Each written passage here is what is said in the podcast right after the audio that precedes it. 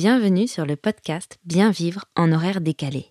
Je m'appelle Marie et je suis enseignante de yoga spécialisée dans l'accompagnement des personnes au rythme de vie atypique. Que tu sois intermittent, que tu travailles en 3-8, de nuit, le week-end, en coupure, ou si tout simplement tu fais beaucoup d'heures ou que ton rythme de vie est différent d'un 35 heures de 10h à 18h, ce podcast est fait pour toi. Chaque semaine, je te délivre des conseils, des outils et des astuces accessibles et intégrables facilement dans ton quotidien pour prendre de bonnes habitudes, mieux vivre tes horaires décalés et t'aider à retrouver l'équilibre. Je te souhaite une belle écoute. C'est parti. Hello et bienvenue dans ce nouvel épisode du podcast Bien vivre en horaire décalé. Me voici de retour par ici avec la seconde partie de l'interview d'Anne-Maëlle Dorel. La première partie est sortie le 27 janvier et on avait avec Anne-Maëlle commencé à parler d'Ayurveda et de sommeil puisque Anne-Maëlle a fait son mémoire de fin de formation en Ayurveda sur le sommeil. Et donc dans ce premier épisode, on a posé un petit peu toutes les bases euh, de l'Ayurveda pour comprendre un petit peu plus de quoi on allait pouvoir parler ensuite. Donc si tu n'as pas encore écouté ce premier épisode, je t'invite euh, vraiment à le faire d'abord et ensuite à reprendre la lecture de cette seconde partie. Juste avant de te laisser avec cette seconde interview, je te rappelle que tu peux télécharger ma roadmap dédiée aux personnes qui vivent et travaillent en horaire décalé. Elle est gratuite et elle est disponible dans le lien de ma bio Instagram, Marie-Rivière Yoga. Maintenant que cela est dit, je laisse place à ma conversation avec Anne-Maëlle. Ok. Bonjour Anne-Maëlle, bienvenue dans cette seconde partie de notre podcast sur l'Ayurveda, le sommeil, les horaires décalés. Euh, je suis vraiment ravie de te retrouver euh, pour continuer notre échange. Euh, alors, euh, j'entame tout de suite notre, euh, notre première question. La dernière fois, on a terminé sur, entre guillemets, l'horloge ayurvédique. Donc, je fais juste un, rapide rappel avec cette idée que de 6h à 10h du matin, tu m'arrêtes si je me trompe, hein, on était sur une énergie plutôt kappa, donc un moment bah, qui est idéal, par exemple, pour faire du sport, pour bouger le matin et puis aller un petit peu réveiller l'énergie de kappa qui a tendance à nous alourdir. De 10h à 14h, on était sur l'énergie de Pita. Euh, donc là, c'est un moment idéal pour, euh, pour manger parce qu'on est dans ce concept de la, transformation, donc la digestion, etc., des, des aliments notamment. Et 14h à 18h, on est dans Vata, donc un, concept un peu plus de mouvement, où on va être euh, peut-être un peu plus productif au travail, sauf si on a trop mangé et qu'on est toujours dans la digestion. Et après, ce cycle-là se répète de 18h à 22h. On a deux nouveaux kappas où là, on va plutôt essayer d'accompagner cette énergie, de ralentir pour initier euh, le coucher, préparer le sommeil. De 22h à 2h, de nouveau pitta, la transformation. Donc là, on est, va être sur des, des moments où en fait notre sommeil a tendance à être assez euh, profond. Hein. C'est ce qu'on voit. Tu faisais la corrélation avec euh, les schémas scientifiques. Et puis de 2h à 6h du matin, de nouveau l'énergie vata, avec une énergie assez légère, subtile c'est souvent là qu'on a un sommeil euh, assez léger et paradoxal. Et du coup, euh, quand tu as évoqué tout ça, je me suis fait cette réflexion, puisqu'en fait, on a trois fois, euh, enfin deux fois, pardon, cette répétition de Kappa, Pitta, Vata. Je me demandais, pour les personnes qui travaillent complètement en décalé, c'est-à-dire qui vont travailler de nuit et dormir le jour, est-ce qu'on pourrait imaginer de se caler sur cette horloge-là à l'inverse, c'est-à-dire d'utiliser les mêmes énergies, mais, de, mais de les inverser. L'énergie de Kappa de 18h à 22h, plutôt que ce soit pour essayer de ralentir et aller se coucher, ben que ce soit le moment où on fasse son sport euh, pour aller contre l'énergie, démarrer sa journée, et même chose pour les énergies suivantes. Qu'est-ce que tu peux me, me dire par rapport à ça? Déjà, bonjour Marie, et heureuse de et heureuse d'être de, de, nouveau euh, de retour euh, pour enregistrer la suite du premier épisode. Alors, effectivement, on pourrait penser que ça fonctionne euh, d'inverser les deux énergies, mais si on reprend les textes, euh, notamment la Charaka Samhita, qui est un des textes fondamentaux en fait euh, sur lesquels se base, on se base quand on étudie l'Ayurveda, euh, il est dit dans la Charaka Samhita que dormir à contre-temps, trop ou trop peu, fait disparaître la joie et entame la vie elle-même. C'est comme la nuit de la mort, par contre, un sommeil parfait procure satisfaction et vie, telle la lumière de la connaissance intériorisée qui apporte l'accomplissement au yogin.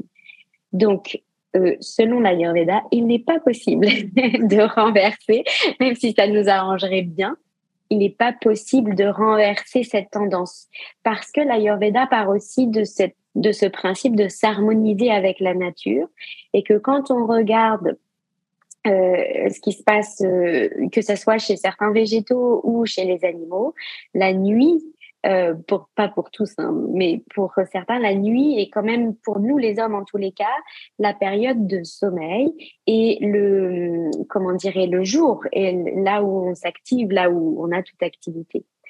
Euh, et puis il suffit de aussi de faire un parallèle avec ce que avec euh, la science en fait, et puis de se rendre compte que tout notre système biologique est fait pour euh, s'endormir avec euh, la tombée de, du jour et puis pour se réveiller avec l'arrivée du soleil.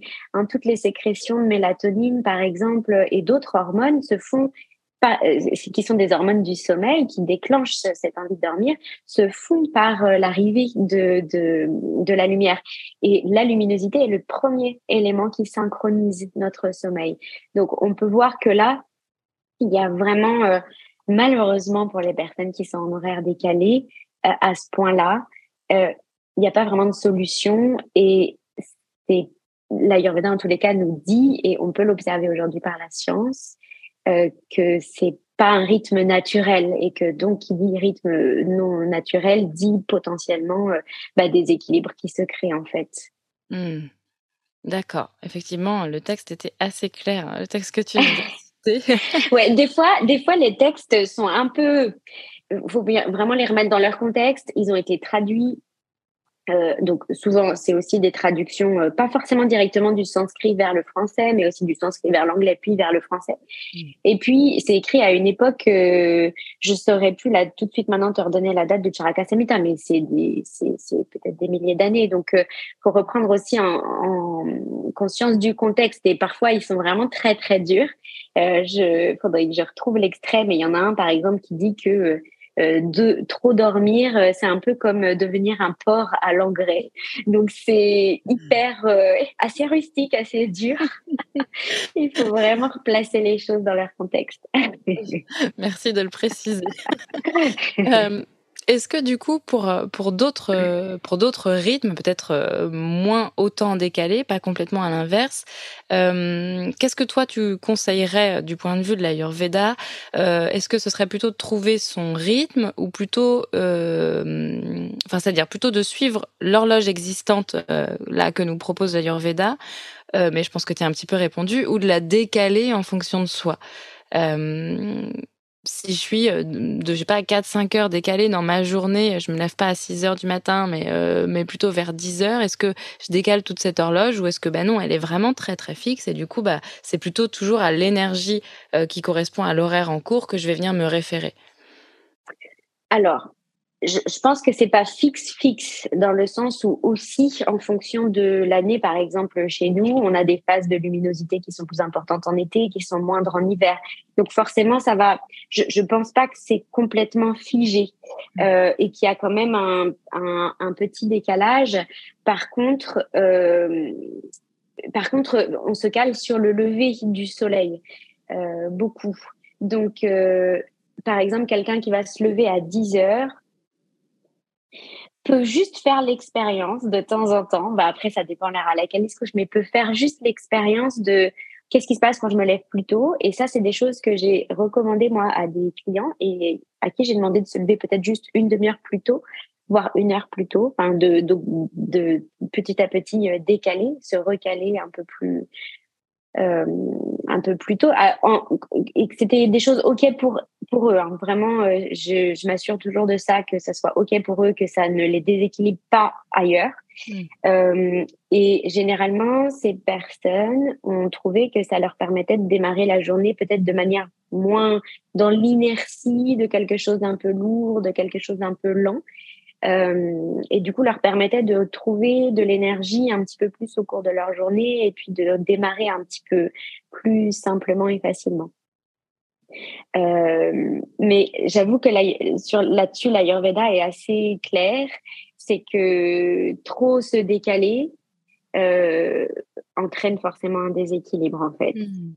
Donc, euh, malheureusement, pour les personnes qui vivent en décalé, je sais que ma formatrice, elle, elle nous disait ça, que quand elle recevait des personnes qui avaient vraiment des horaires décalés, elle leur apprenait aussi à rester au plus proche de leurs sensations, à apprendre à s'écouter, à apprendre à être plus présente à elles, et que au moment où cette personne allait euh, développer cette grande capacité d'écoute envers soi, elle serait du coup capable de déterminer à quel moment est-ce qu'en fait c'était plus possible pour elle de d'avoir ces horaires là et à quel moment bah ça impliquait un changement effectivement important dans sa vie.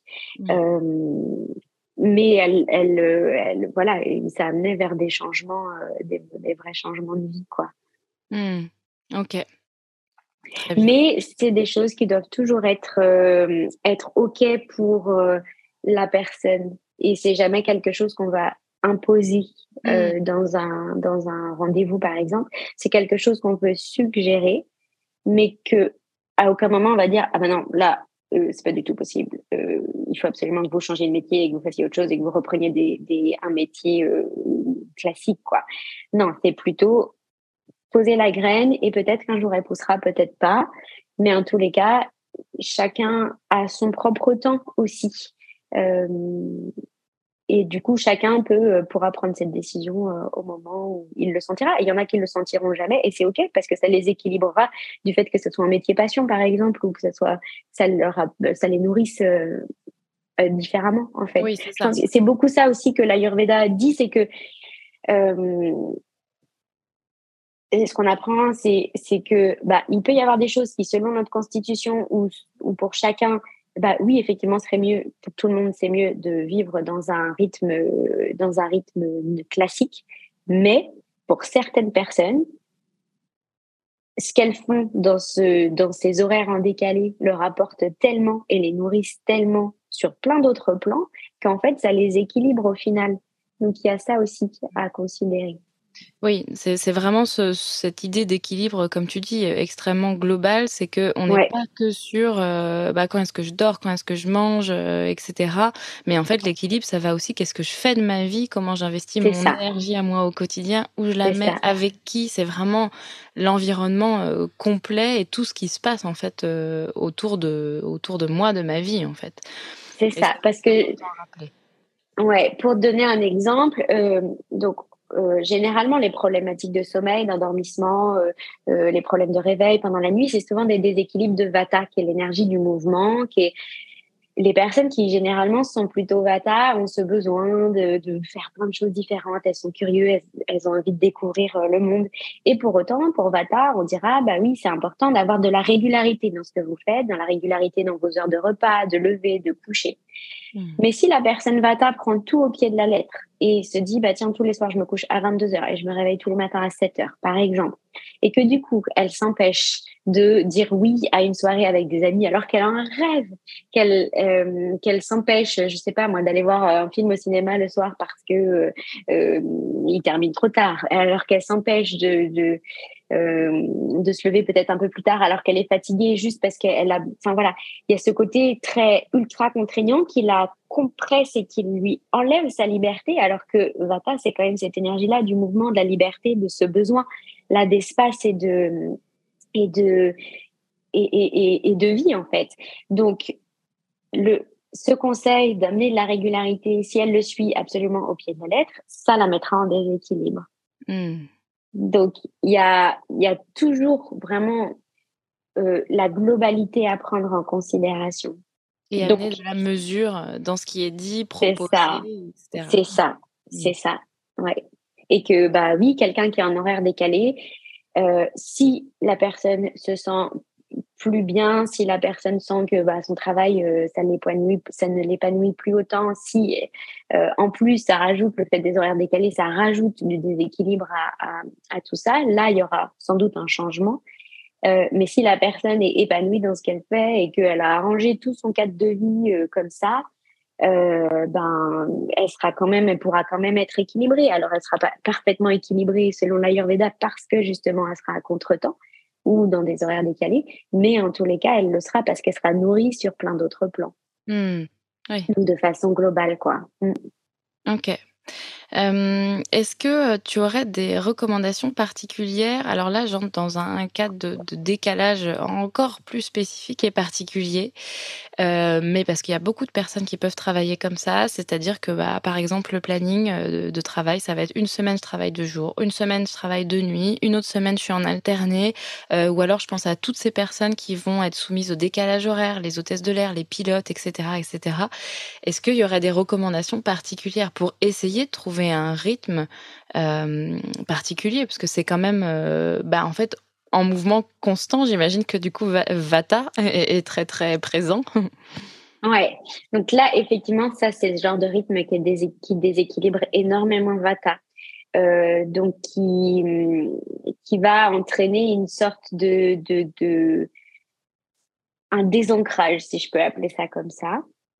Donc, l'idée, ce serait que euh, de pouvoir être le plus régulier possible sur ces phases de dérégulation. Dans le sens où, par exemple, si on sait que pendant une semaine, on va être en phase de sommeil euh, euh, de nuit, par exemple, enfin, si on va travailler de nuit, qu'on soit un maximum régulier sur cette phase-là et qu'on soit un maximum régulier après sur la phase où on est en, période de, de, où là, on travaille plutôt de jour. Et ce qui va être important, c'est de réussir à quand même, dans ces journées-là, à s'ancrer. Alors, ça peut être par euh, euh, des pratiques euh, de méditation, de yoga, par de la sophro. Ça peut être vraiment de revenir à soi, d'évacuer un maximum de tout ce que Vata peut amener comme déséquilibre. Donc, euh, d'un point de vue psychique, ça va être tout ce qui est euh, voilà la tête ultra prise, euh, de plein de pensées, de l'anxiété, des peurs, de l'angoisse. Tout ça par un petit peu par des pratiques d'ancrage, ça peut être déjà adressé. ça peut être aussi vraiment l'ancrage peut se faire aussi par de simples pauses qu'on va faire dans sa journée, qu'on va s'accorder. Et ça, je pense que c'est aussi important d'apprendre à s'arrêter, à faire des pauses dans sa journée dès que c'est possible, euh, même si c'est deux minutes, même si c'est cinq minutes, et peut-être de pouvoir le faire dans un environnement qui est aussi nourrissant pour euh, Vata, c'est-à-dire euh, assez doux en fait, assez apaisant. Mmh. mais ça peut être aussi de simplement se poser avec un casque, un peu de musique douce ou, ou, apaisante et prendre un temps pour respirer, pour souffler, même si c'est 30 secondes et on repart quoi. Euh, après, j'ai bien conscience que, par exemple, dans des métiers dans le secteur de la santé où on va travailler une semaine de nuit, puis deux jours, dans notre journée, on n'a pas forcément le temps, en fait. Euh, je, je, pense que c'est des, des, personnes qui vont être ultra, euh, ultra sollicitées tout le temps, tout le temps. Et ben là, l'ancrage, il peut se trouver en mouvement euh, par avoir des moments où, je sais pas, moi, je vais d'un point A à un point B et j'essaye de, de le faire en conscience, en sentant le contact de mes pieds avec le sol, euh, en sentant comment je respire, peut-être en m'autorisant euh, juste sur un petit trajet à, à y aller plus doucement. Euh, mais il y a, y, a, y a vraiment des choses qui sont, qui sont faisables et qui sont possibles. L'Ayurveda apprécie, aime beaucoup aussi tout ce qui est euh, onction à l'huile donc les massages, les automassages qu'on peut se faire. Donc ça peut être de prendre le temps euh, avant de se coucher ou en se levant de, de, de se masser à l'huile chaude. Ça peut être à l'huile de sésame chaude, par exemple, euh, qu'on fait légèrement réchauffer. Et puis dans, un, dans une atmosphère assez douce, assez tranquille pour ramener, euh, se remettre dans son corps en fait. Hmm. Aussi par le toucher, par, euh, par l'huile. Oui, parce que du coup, toute cette, toute cette idée de, de, dérèglement, euh, avec 40 000 guillemets, mais nous fait un peu sortir, justement, nous fait un peu oublier notre corps. Et c'est pour ça que tu parles d'ancrage, c'est cette idée de revenir à soi, parce que ça part dans tous les sens. Et que du coup, les pensées vont avoir tendance aussi à partir dans tous les sens.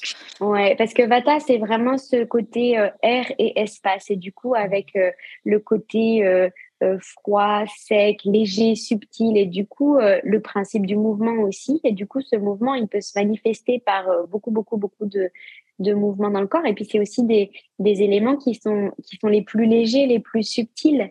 Et du coup, quand Vata est en déséquilibre, ces éléments-là sont dans, sont, il y a plus forcément plus de légèreté, plus de, plus de, pas forcément dans le corps, mais ça peut être au niveau euh, euh, mental, dans le sens des pensées qui se baladent. Et, Un petit vélo qui tourne. Voilà, c'est ça. Euh, donc c'est pour ça qu'on ramènera de, on essaiera de ramener des éléments de terre et eau en fait qui sont plus denses, qui sont plus subtils. Donc de revenir au corps, revenir à la densité corporelle, c'est revenir s'ancrer aussi dans le corps quand on est en train de, de sentir nos appuis au sol quand on marche d'un point A à un point B. On n'est pas dans notre tête en train de faire. Euh, on peut pas faire les deux en même temps. On est soit dans soit dans l'un, soit dans l'autre. Hmm. Donc euh, conscientisation et retour retour à la terre. Ok. Ouais. Euh, jusque-là. Oui, attends, excuse-moi, je rajouterais aussi, si la personne a la possibilité, ça peut être de faire un petit peu de ce qu'on appelle le earthing, qui consiste à, si vous avez, s'il y a un jardin euh, à proximité ou chez soi ou je ne sais quoi, de se mettre pieds nus, les pieds par terre, même s'il fait froid. Euh, c'est pareil, ça permet de revenir s'ancrer un petit peu à la terre. Ouais, j'aime beaucoup ça. J'en parle beaucoup, moi, quand je fais du travail euh, sur l'ancrage, même dans mes cours de yoga ou euh, quand je travaille sur cette sensibilité sous la plante de pied. Et souvent, je rappelle, mais on marche plus pieds nus. Allez marcher dehors pieds nus. Bah, alors, souvent, l'été, c'est un peu plus facile. Il y a le la plage pour les personnes qui sont en bord de mer. Mais, mais c'est vrai que finalement, alors quand on est en ville, c'est peut-être un peu plus compliqué. Et encore que, on peut aller dans un parc, se déchausser, ça prend deux minutes et, et marcher, ressentir le contact de l'herbe, des, des grains, des graviers, de toutes ces choses-là. Et c'est vrai que tout de suite, eh ben, il y a quelque chose qui redescend, quoi. Pouf, on revient un peu là, ici, maintenant, on sent toutes ces sensations et j'aime beaucoup. Mm. Super. Euh, donc jusque-là, on a hum, beaucoup parlé de tous ces rythmes-là, hein, justement de euh, suivre un peu les directions euh, d'énergie, donc Pitta, Vata, Kappa, pour caler son rythme. Donc en parlant de ça, on a beaucoup parlé d'horaire de coucher, de quand on va faire son activité physique, travailler, quand manger, etc. Euh, mais il me semblait que l'Ayurveda, elle conseille aussi un peu plus précisément sur le type d'aliments qu'on va pouvoir consommer. Euh, Est-ce qu'ils sont différents? Je, depuis notre entretien, euh, et puis parce qu'on avait déjà un petit peu échangé, je, je, sais que oui, un peu, mais volontairement, je mets les pieds dans le plat. Est-ce que ça va être différent la manière dont je vais manger, le type d'aliment que je vais manger, selon la constitution euh, que j'ai ou selon le déséquilibre que je vais avoir? Eh ben oui, donc en fait, euh, l'alimentation en Ayurveda, c'est un des piliers. Et puis on retrouve ça aussi en naturopathie ou dans la médecine chinoise où, euh, où ce qu'on mange est notre première euh, médecine en fait, notre, premier médicament. donc oui, en fonction des déséquilibres dans lesquels on est, en fonction de notre constitution, on va et en fonction de la saison aussi, il y a plein de choses à prendre en considération, mais on va rester assez simple, assez basique euh, c'est-à-dire qu'on n'a pas besoin de rentrer dans des détails de toi, t'es vata, donc tu peux pas manger, je sais pas, d'oignon ou je ne sais quoi, euh, parce que là, c'est vraiment beaucoup, beaucoup plus spécifique. Par contre, euh, euh on peut reprendre vraiment pour comprendre comment ça fonctionne, reprendre la logique en fait ayurvédique. Donc, euh, par exemple, si on a une tendance à être kappa, kappa donc c'est les élémentaires et eau, donc c'est plus, c'est c'est plus onctueux, c'est plus lourd, plus dense aussi. Et puis c'est froid. Alors du coup, pour quelqu'un qui est kappa, on va lui proposer plutôt d'aller pour l'équilibrer. Et si elle a en plus des, déséquilibres kappa, on va l'aider à, à rééquilibrer. Déjà dans un premier temps, dans les quantités, quelqu'un qui est kappa, on va pas lui donner la même quantité d'alimentation que quelqu'un. Et d'ailleurs, elle va pas avoir besoin d'autant euh, elle va pouvoir facilement se, se, se passer d'un repas, par exemple. Euh, et on va lui proposer plutôt donc des aliments chauds plutôt sec. Alors, c'est pas non plus ultra, ultra sec. On va pas lui demander de manger des gâteaux secs, euh, par exemple, pendant tout le temps. Mais en tous les cas, éviter tout ce qui est plat en sauce, tout ce qui va être onctueux, en fait. Et pareil, tout ce qui est produit laitier, onctueux, froid, comme le yaourt, par exemple, euh, va avoir tendance à augmenter CAFA. Le fromage, pareil. Donc, en fait, euh, ces personnes-là, on leur proposera de diminuer largement ces produits-là s'ils en prennent. Euh, donc ça, c'est pour, euh, c'est pour, euh, pour Kappa. Donc c'est assez simple en fait. On diminue les quantités. C'est une, constitution qui est froide, donc on ramène du chaud. C'est une constitution qui est plutôt onctueuse et douce et ronde. Du coup, on va amener plutôt quelque chose de sec. On peut remettre aussi des épices dans son alimentation, puisque les Kappa ont tendance à avoir un feu digestif un peu plus faible. Et donc, on peut ramener des, épices réchauffantes pour aider à soutenir en même temps le feu digestif.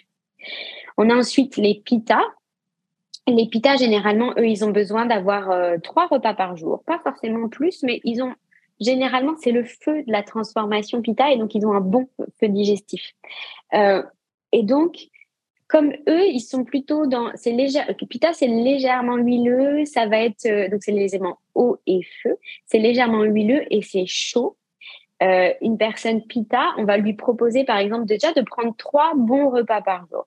Des personnes qui ont la capacité à bien manger, euh, donc à pas lésiner sur les quantités parce qu'elles ont la capacité à transformer derrière. Euh, à réajuster bien sûr en fonction de ce que la personne ressent.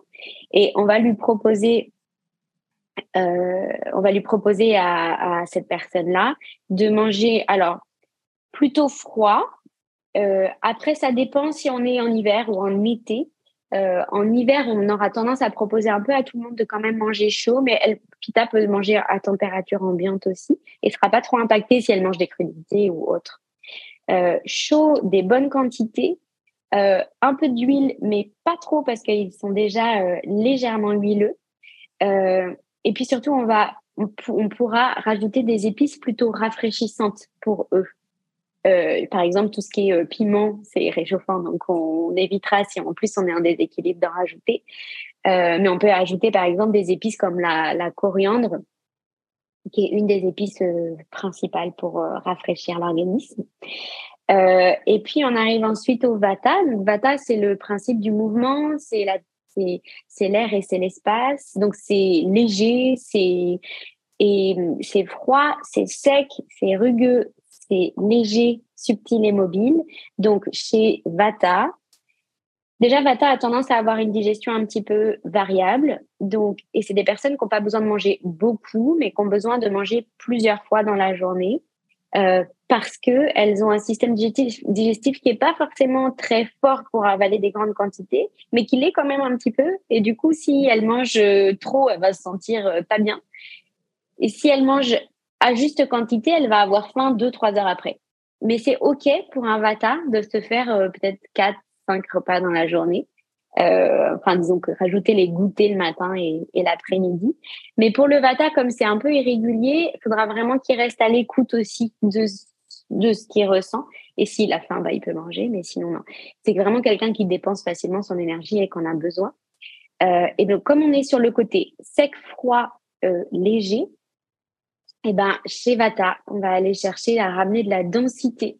Donc, de pouvoir mettre, euh, par exemple, des céréales systématiquement dans ses repas, euh, demi-complètes. Euh, on va ajouter aussi de... Là, on peut y aller avec les plats en sauce. On va rajouter de l'onctuosité. Euh, et on va rajouter aussi ben, un petit peu de chaleur. Donc, pareil, avec des épices qu'on peut rajouter pour réchauffer. Et puis, manger chaud, en fait, pour Vata aussi. Hmm. Voilà, à peu près. Donc, c'est des grandes lignes, c'est des grandes lignes, mais qui déjà, si elles sont euh, appliquées, peuvent apporter vraiment des changements. Hmm. Et puis après, comme euh, l'Ayurveda euh, propose ça aussi, hein, de rester toujours à l'écoute de soi-même et puis d'observer, de, tiens, j'observe pendant un mois, je mange de telle manière, et puis comment ça se passe? Euh, et puis peut-être de voir que si je fais un mois en mangeant comme comme ça et que je suis en hiver et que je mange un mois comme ça et que c'est en été, bah ça me passe pas trop de la même manière. Donc euh, voilà, de faire les expériences aussi sur soi et d'observer euh, bah, ce qui convient en fait, aussi en fonction des saisons, en fonction des moments. Oui, ça reste euh, finalement comme un peu euh, comme un peu le yoga. Il n'y a pas de réponse toute faite. On est sur une exploration, un cheminement. Les choses peuvent évoluer. On avait vu aussi les, les déséquilibres évoluent. Donc forcément, euh, voilà, tout, tout ça évolue. Mais finalement, c'est de d'observer, de ressentir et puis de réajuster aux besoins. C'est très chouette. je vais revenir un peu plus sur les troubles du sommeil. Et je voulais te demander si tu avais des conseils euh, précis sur, euh, selon les, les, troubles du sommeil qu'on va avoir. J'en ai euh, répertorié trois grands. on va voir les problèmes d'endormissement, les réveils nocturnes et les insomnies. C'est quand même les trois grosses choses qui peuvent revenir. Est-ce que tu aurais des conseils précis à nous donner sur ces troubles-là? Ouais. Alors, souvent, c'est des troubles de Vata. Euh, et ça va être des choses qui arrivent quand on est dans des périodes un peu plus d'anxiété ou alors, euh, je sais pas, moi, ça m'est déjà arrivé de recevoir, euh, notamment en sophrologie, une personne qui a vécu un traumatisme qui a perdu complètement le sommeil. Euh, et du coup, ça veut dire que c'est un moment où le système nerveux, en fait, a été impacté et a été bousculé en fait. Donc, l'idée, c'est de nourrir ce système nerveux et déjà de considérer, OK, problème de revoir les bases, problème d'endormissement, réveil pendant la nuit, et enfin, revoir tout ce qui est autour de l'hygiène du sommeil. Euh, qu'est-ce que je mange avant d'aller me coucher? Qu'est-ce que, à quelle heure je vais me coucher et est-ce que je suis devant des écrans avant d'aller me coucher? Euh, euh, qu'est-ce que j'ai pu faire pendant ma journée? Est-ce que dès que j'ai eu un coup de, un coup de stress, euh, est-ce que euh, j'ai, ou est-ce que dès que j'ai eu un coup de barre, plutôt, euh, est-ce que j'ai pris un café pour me rebooster? Voilà, de revoir un petit peu tout ce qu'on a pu faire pendant la journée, tout ce qui a pu aussi nous stresser peut-être ou nous rendre anxieux, et de voir comment est-ce que ça déjà ça peut être ajusté pour adresser pour que au moment d'arriver euh, au moment du sommeil que ça puisse être libéré en fait. Et si c'est de l'anxiété chronique il y a vraiment un travail de fond à faire euh, pour réduire cette anxiété là euh, ça peut être euh, moi je le travaille beaucoup par la sophrologie mais aussi par le yoga euh, mais je, aussi par la méditation en fait. Ça c'est trois trois pratiques qui sont intéressantes à mettre en place. Déjà parce que ça permet de, bah, comme on en a parlé tout à l'heure, de se recentrer sur soi, de venir s'ancrer, parce qu'en fait, c'est un problème aussi d'ancrage. Euh, ces, ces, troubles de l'endormissement ou du sommeil. Généralement, les personnes qui ont ça, vont, enfin moi, celles que j'ai rencontrées, me disent bah oui, en fait, j'en ai plein la tête au moment où je vais me coucher, et puis je pense à demain et je me dis que je vais être fatiguée. Euh, euh, où euh, je me réveille pendant la nuit et pouf, ça se remet en marche et en fait, j'y arrive pas. Euh, et puis, quand c'est une insomnie complète, c'est pareil. C'est souvent qu'il y en a plein, plein, plein dans la tête. Donc, de toujours revenir au corps, pour moi, ça, c'est une base aussi. Euh, ça, c'est pour le travail de fond, euh, je dirais. Mais vraiment, s'interroger sur plein de points. Est-ce que mon sommeil aussi il est régulier euh, Est-ce qu'il a pu se passer quelque chose qui fait que je dors moins bien cette nuit? Est-ce que regarder les lunes aussi parfois ça peut venir de la lunaison? Est-ce que je suis en pleine lune? On a parfois des sensibilités hein, qui sont euh, qui sont différentes par rapport à ça. Euh, mais généralement, le, les problèmes de sommeil, c'est pas un problème de sommeil, c'est un problème d'éveil. C'est-à-dire que le le problème, c'est que notre système d'éveil ne laisse pas sa place au système du sommeil. Et il y a une, une suractivité euh, au cours de... Il peut y avoir une suractivité, par exemple, au cours de la journée qui fait que euh, si j'ai appris toute la journée à mon corps à repartir avec une tasse de café pour repartir à fond, bah forcément, au moment je vais aller me coucher, ben, je vais pas euh, trouver le sommeil euh, si facilement parce que j'ai appris à mon corps à se rebooster dès que je sentais qu'il y avait un petit coup de un petit coup de mou. Euh, et puis il y a une autre chose aussi qui est assez intéressante et j'avais jamais euh, considéré ça, mais quand j'ai quand j'ai travaillé sur mon mémoire, j'ai lu ce livre Pourquoi nous dormons de Matthew Walker et à la fin il disait dans les conseils n'allez pas vous coucher en attendant que le sommeil arrive. Faites autre chose avant observez-vous, apprenez à repérer les, symptômes du sommeil et quand vous allez, enfin, quand vous les ressentez, vous allez vous coucher. Et il dit, est-ce que vous vous mettez à table en attendant d'avoir faim ou est-ce que vous vous mettez à table quand vous avez faim? Et moi, ça m'a tout de suite parlé euh, parce qu'en fait, notre, notre corps va aussi associer un lieu à un besoin ou à une fonction. Et donc, si je passe trois heures dans mon lit à essayer de m'endormir et qu'en fait, j'y arrive pas, peut-être qu'il peut associer le, le, le, lit à ça. Alors que si euh, je vais lire un bouquin, je sais pas, dans mon salon ou je ne sais où, euh, avec une lumière plutôt basse, euh, voilà, et que je ressens les signaux et que là, je vais m'endormir, il y a plus de chances que ça, que ça fonctionne aussi. Donc, il y a plein de choses à, prendre en, à prendre en considération. Euh, mais je dirais que les plus importants, c'est la luminosité. Est-ce que je regarde des écrans tard le soir et est-ce que je peux faire un test pendant quelques temps et voir ce qui se passe? Est-ce que je suis de nature anxieuse et du coup, comment je fais pour faire ce travail de fond? Est-ce que je mange trop avant d'aller me coucher et peut-être protéiné et dans ces cas-là, je donne les mauvaises informations? Et qu'est-ce que je fais au cours de ma journée? Pour mon sommeil, parce que le sommeil se prépare dès, dès qu'on se réveille, en fait. J'aime beaucoup cette, cette phrase euh, que, que, tu dis. Souvent, les problèmes, les troubles du sommeil, c'est pas des troubles du sommeil, c'est des troubles de l'éveil. Et ça, ça permet de reconsidérer effectivement les choses différemment. Et puis peut-être un peu d'aller chercher des réponses ailleurs, parce que souvent on est concentré sur ces troubles du sommeil, on pense à, à ça, euh, sommeil, j'arrive pas à dormir, je vais être fatigué, etc. Et en fait, euh, bah, de reconsidérer toute l'autre partie et de se rendre compte bah, que, que c'est un tout. Ouais, encore une fois, vraiment cette globalité. Et si je m'intéresse à mon sommeil au moment où je vais me coucher, c'est déjà trop tard en fait. Hmm. Ouais, très intéressant. J'aime beaucoup. Euh, est-ce que tu aurais des conseils pour les personnes euh, qui seraient totalement épuisées au bout du rouleau?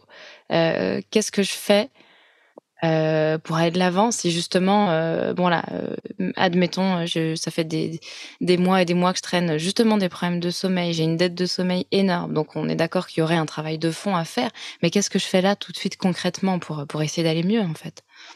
Mmh. Ben, moi je dirais cash, arrêtez-vous quoi en fait, parce que parce que sinon c'est le burn-out quoi.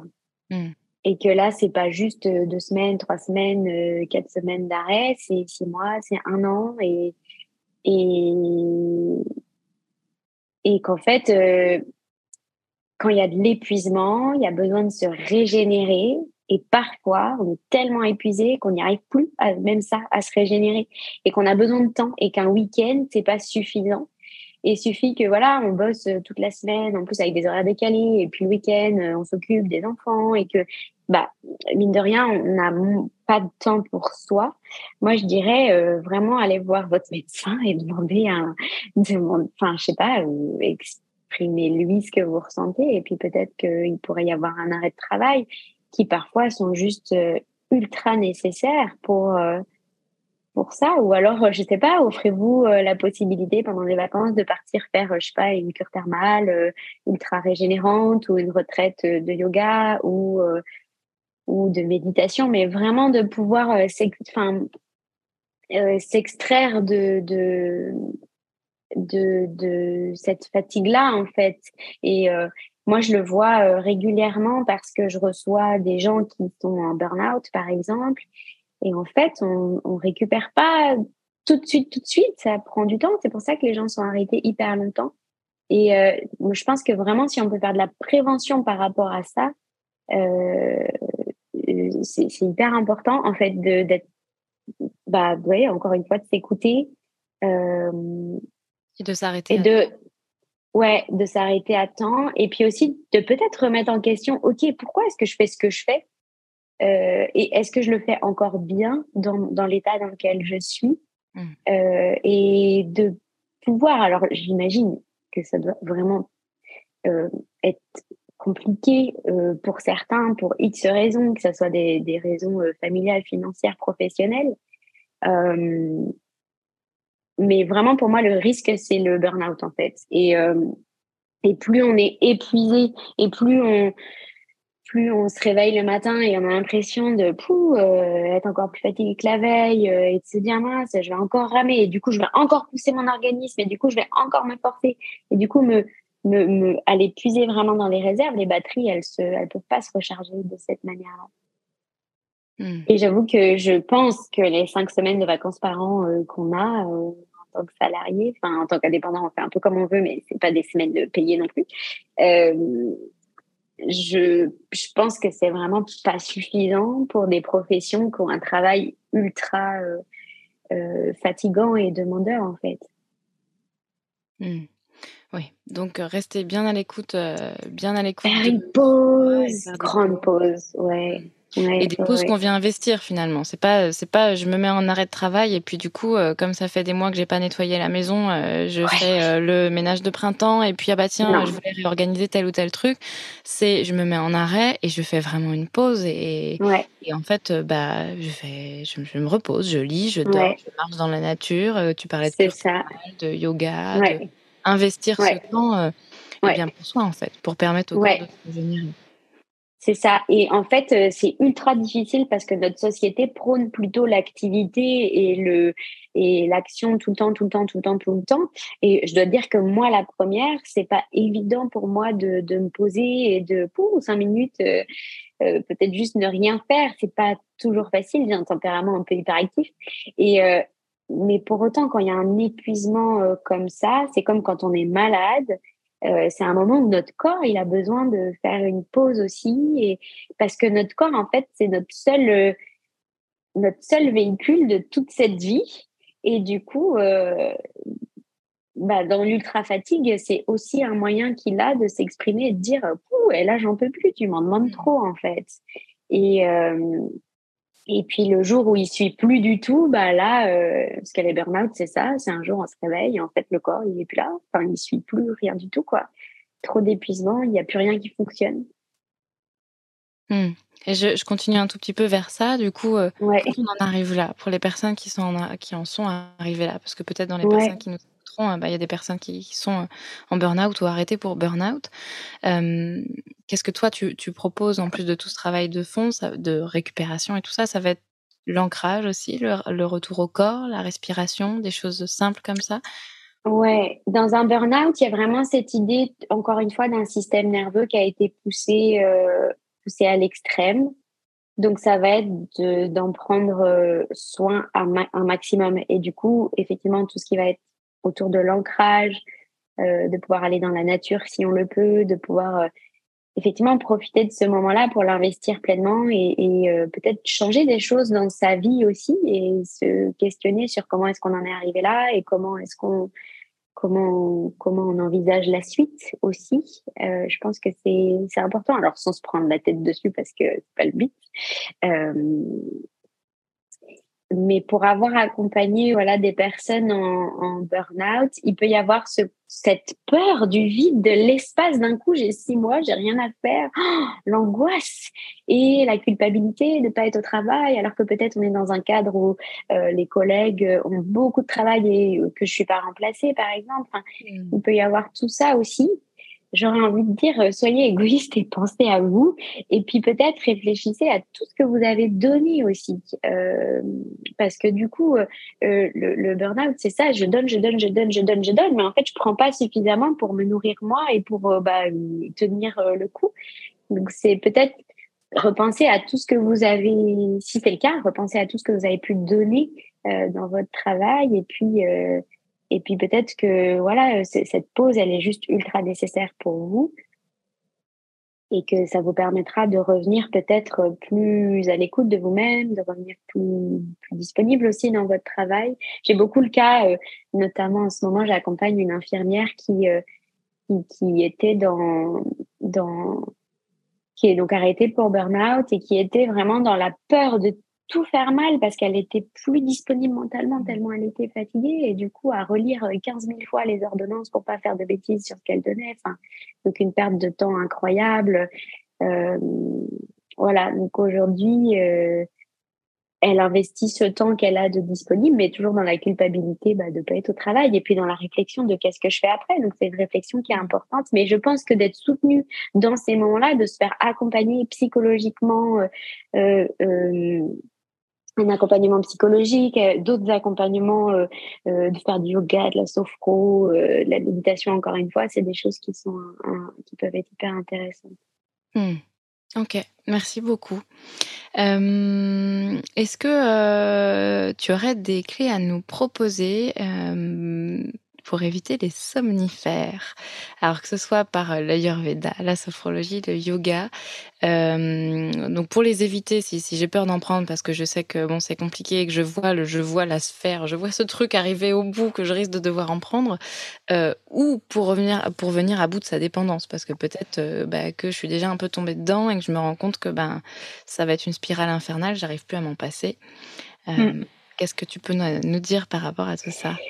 Ouais, alors déjà, se repencher sur tout ce qui a trait à l'hygiène du sommeil. Euh, J'ai oublié d'ajouter que maintenant, il y a aussi un autre souci qui s'installe, c'est que par le télétravail, la chambre peut aussi devenir un espace de travail si on manque d'espace et que ça, ça peut être une des causes de l'insomnie aussi parce que ce lieu est associé à peut-être le stress dans la journée du travail et donc on va aller se coucher dans cet espace-là. Enfin, bref, en plus c'est un écran, euh, tout voilà, tout ça. Mais l'environnement dans lequel on dort est important parce que la sensorialité au moment du sommeil est importante. Donc, si on veut, on peut installer une lumière un peu plus douce, peut-être éventuellement diffuser des huiles essentielles qui sont apaisantes, comme la lavande, comme euh, comme d'autres synergies d'huile qu'on peut trouver parfois qui aident, qui aident à, la relaxation, à l'apaisement. Euh, donc, repérer tout ce qu'on fait avant aussi. Est-ce que je prends trop de café dans ma journée? Et le café a une euh, alors pour, expliquer, euh, donc dans notre cerveau, il y a deux choses, deux choses, deux éléments qui font que on va avoir ce qu'on appelle une pression du sommeil qui va nous amener vers l'endormissement.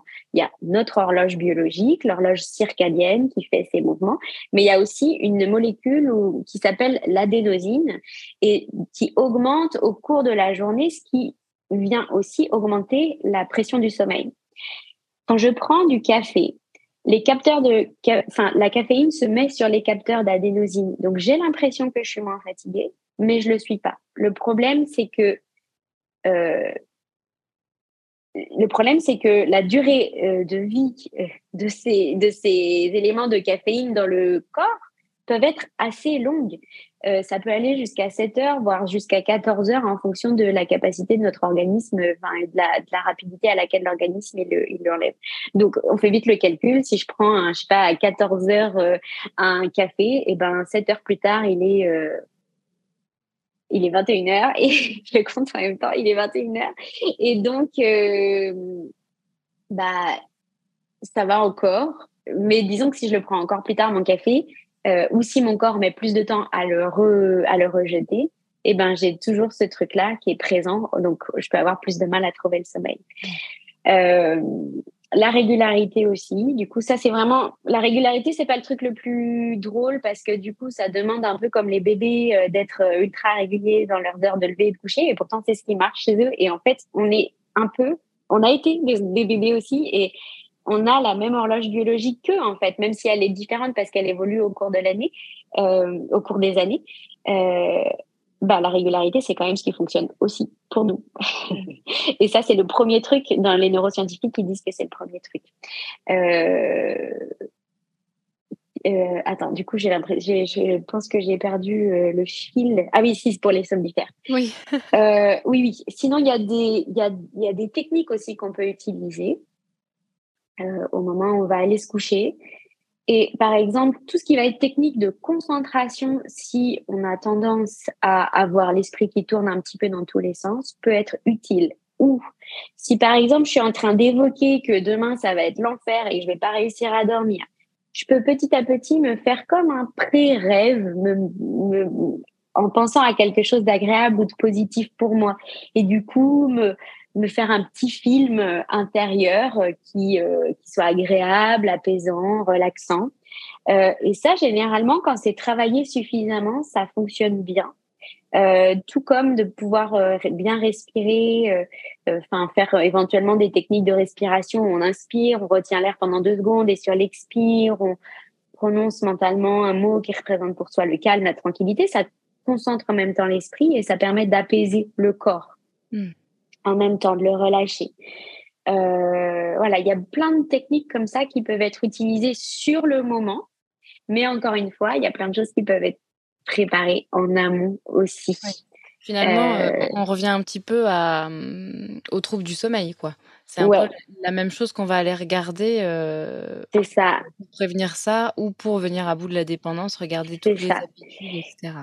Et s'il y a une vraie dépendance euh, à euh, et du coup, enfin aux somnifères, et du coup une peur de euh, mince, je ne prends pas, je vais passer une nuit horrible, terrible, on peut préparer mentalement, tout comme je prépare des personnes qui vont passer un examen par exemple, eh ben on peut préparer cette personne en la projetant dans une vie sans euh, somnifère et comment elle se sent et en imaginant que va ça bien se passer et petit à petit arriver de plus en plus proche jusqu'à euh, au bout de quelques séances arriver à ce moment à l'accompagner au moment où elle va arrêter le somnifère et elle aura par la répétition déjà intégré que ça peut aussi bien se passer et que même si ça passe, ça se passe pas bien et qu'il y a un temps de sevrage, c'est ok en fait. Hmm. C'est d'apprendre à la personne à petit à petit vivre ben une nuit d'insomnie. En fait, ce qui se passe généralement quand euh, c'est qu'on met beaucoup beaucoup beaucoup de pression sur le sommeil.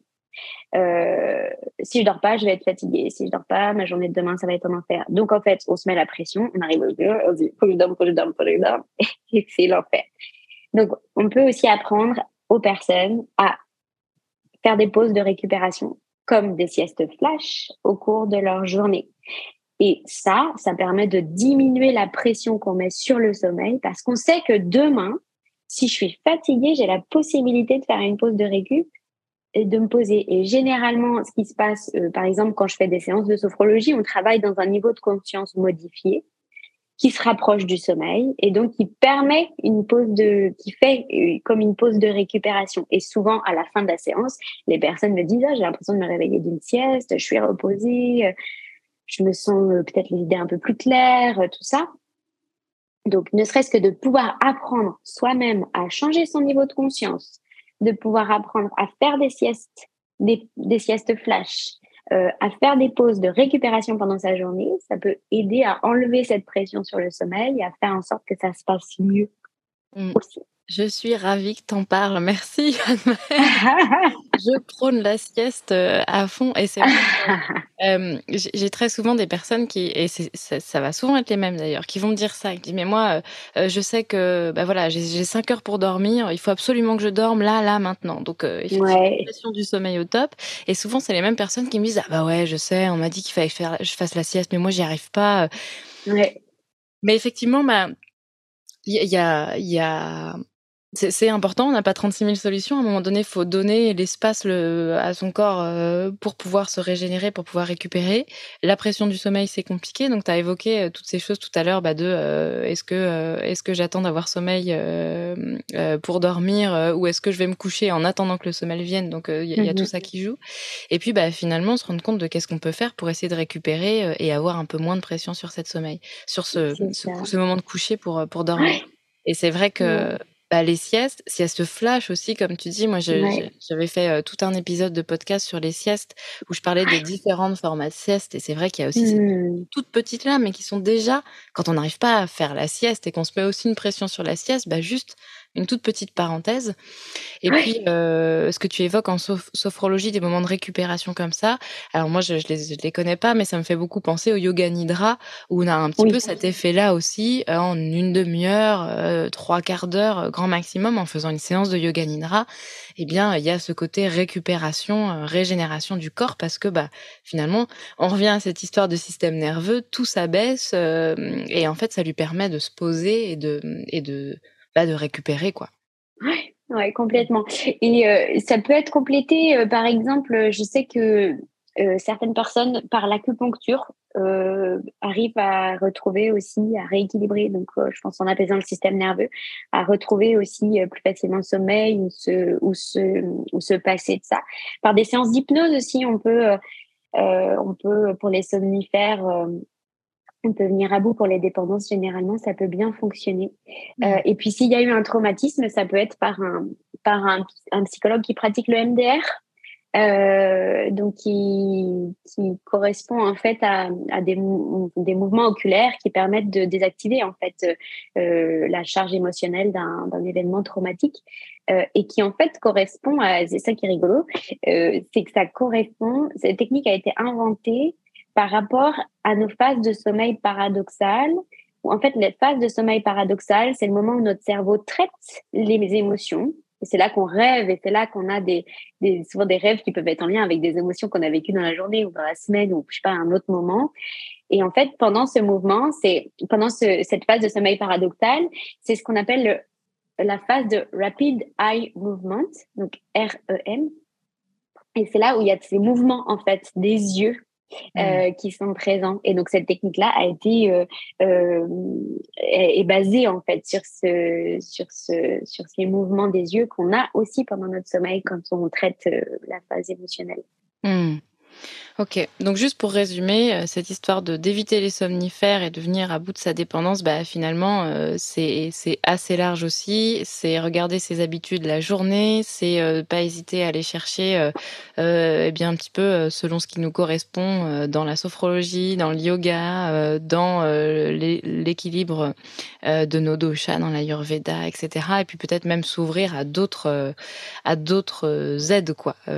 ouais voilà, prendre, prendre tout ce qu'il y a à prendre, euh, acupuncture, EMD, EMDR, hypnose, suivi psychologique, ça peut vraiment être très large finalement euh, euh, pour nous aider. quoi.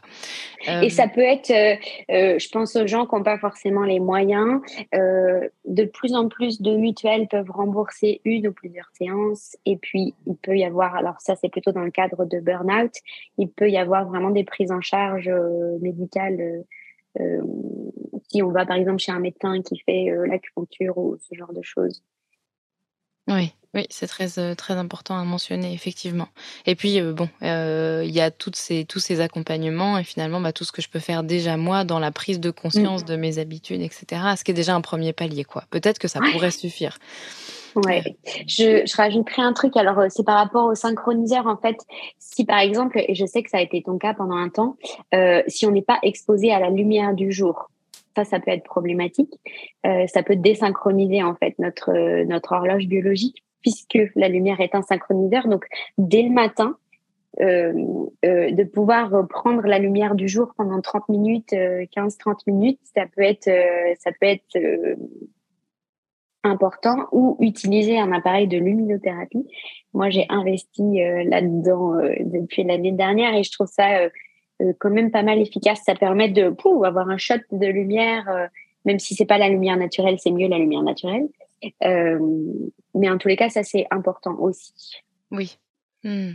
De vérifier ça. Est-ce que bah, toute la journée, je me dérégule? Parce que peut-être toute la journée, je suis, je suis dans un, un, éclairage artificiel ou ou, euh, ou pas assez important, par exemple. Mmh, mmh, complètement. Ou que mon rythme fait qu'effectivement, je, je, ne suis jamais exposée à la lumière du jour. Euh, ce que j'ai vécu pendant un moment, effectivement. et, et, c'est assez impressionnant euh, parce que ça n'a pas été pendant si longtemps que ça. Enfin, c'était euh, c'était pendant un mois, un mois et demi.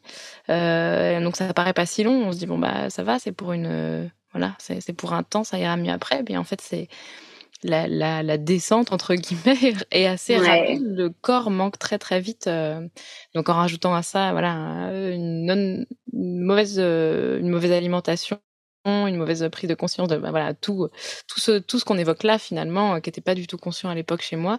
Bah très très vite j'ai fini chez le médecin avec une espèce d'alarme. Mais madame, il va falloir arrêter parce que parce que ça ça va être compliqué. Donc très important effectivement à préciser la lumière du jour. Euh, on arrive doucement à la fin de, des questions que j'ai préparées, ce qui nous aura quand même pris euh, deux, deux épisodes de, de 45 minutes. Donc, comme quoi, on avait beaucoup à dire. Euh, oui. Avant qu'on termine, est-ce qu'il y a quelque chose que tu as envie d'ajouter, que tu souhaites ajouter par rapport à, à tout ce dont on a parlé? Euh, bah, Le sommeil est suffisamment important pour mettre en place des choses et faire certains efforts en fait euh, que ça demande des efforts pour faire pour pas mal de choses.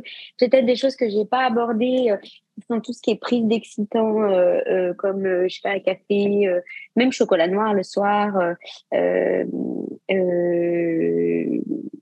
les sodas avec de la caféine la cigarette aussi le soir euh, tout ça, c'est des excitants qui peuvent avoir un impact sur votre sommeil. Euh, L'alcool aussi. Ça, c'est un truc dont on n'a pas parlé. Mais les prises d'alcool, euh, ça, c'est hyper intéressant. On a l'impression qu'on dort mieux si on boit un petit verre avant d'aller se coucher, par exemple, ou peut-être deux verres et pouf, on tombe direct. En fait, c'est un leurre parce que ça supprime les phases de notre sommeil paradoxal et que du coup, on n'a pas du tout un sommeil qui est suffisamment réparateur. Et en fait, si on fait ça vraiment trop souvent, psychiquement, on peut vraiment avoir des troubles qui s'installent. Donc, euh, oui, ça donne l'impression qu'on arrive à mieux s'endormir, mais il y a vraiment des techniques plus naturelles, euh, ou en tous les cas meilleures pour la santé, euh, qui permettent qui permettent ça et de peut-être vérifier aussi parce que j'y pense là maintenant, vérifier si vous avez une médication actuellement. Je sais pas si vous avez une quelconque maladie et un traitement.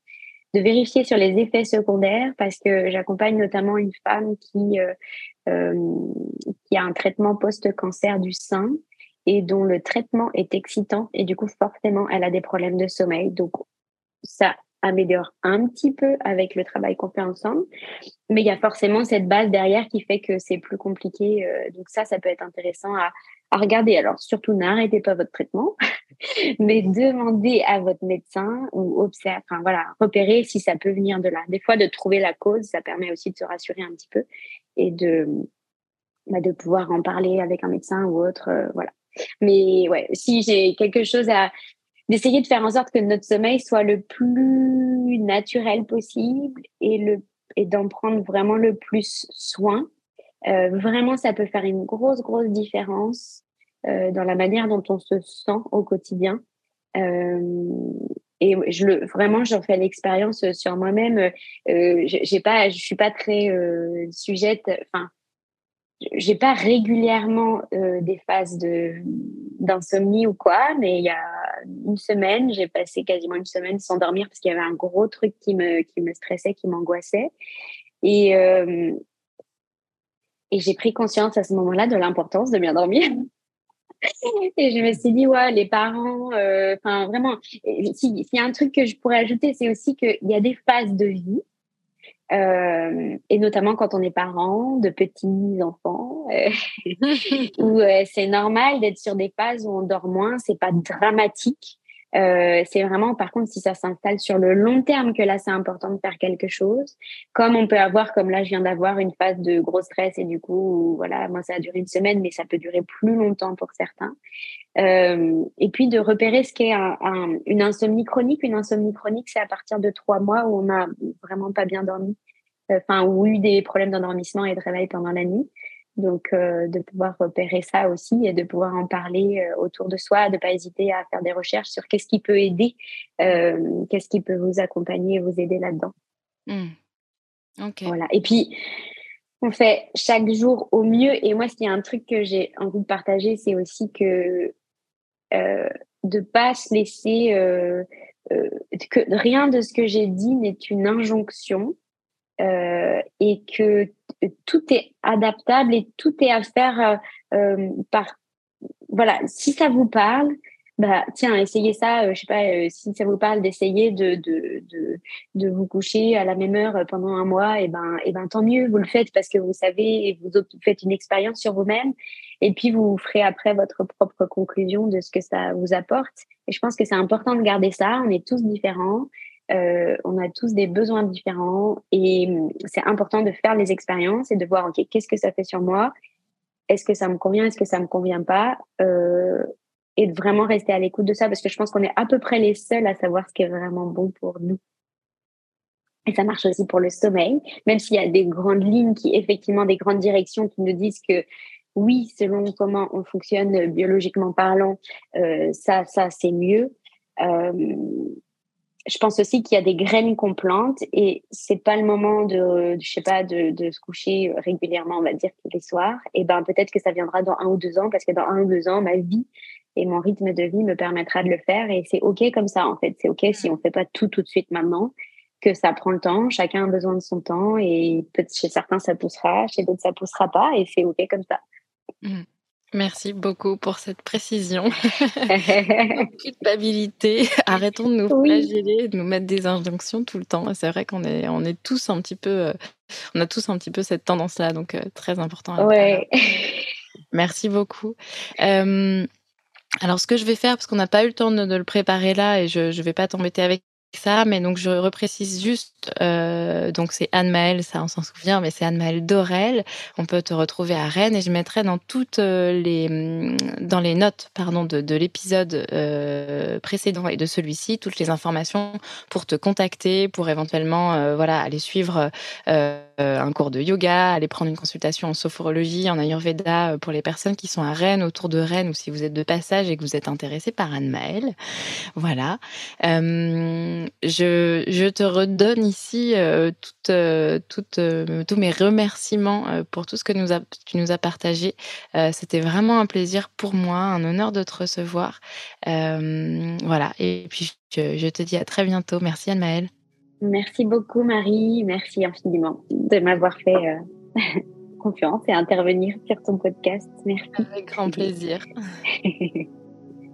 Voilà, cet épisode, cette interview avec Anne-Maëlle est terminé. J'espère qu'il t'a plu, que tu y as appris des choses et peut-être qu'il t'a aidé à pousser ou à te donner l'envie de pousser certaines portes vers l'Ayurveda ou vers une autre compréhension de tes rythmes de vie, d'équilibre, de sommeil. Tu retrouveras toutes les informations pour contacter Anne-Maëlle dans les notes de cet épisode si jamais tu es intéressé pour échanger un petit peu plus avec elle ou peut-être même pour effectuer un bilan ayurvédique. Je te rappelle également que tu peux télécharger ma roadmap dédiée aux personnes qui vivent et travaillent en horaire décalé dans le lien de ma bio Instagram et je te remets euh, le lien là aussi dans les notes de l'épisode. Merci beaucoup à toi pour ton écoute. On se retrouve la semaine prochaine avec un nouvel épisode. D'ici là, porte-toi bien à très bientôt. Bye.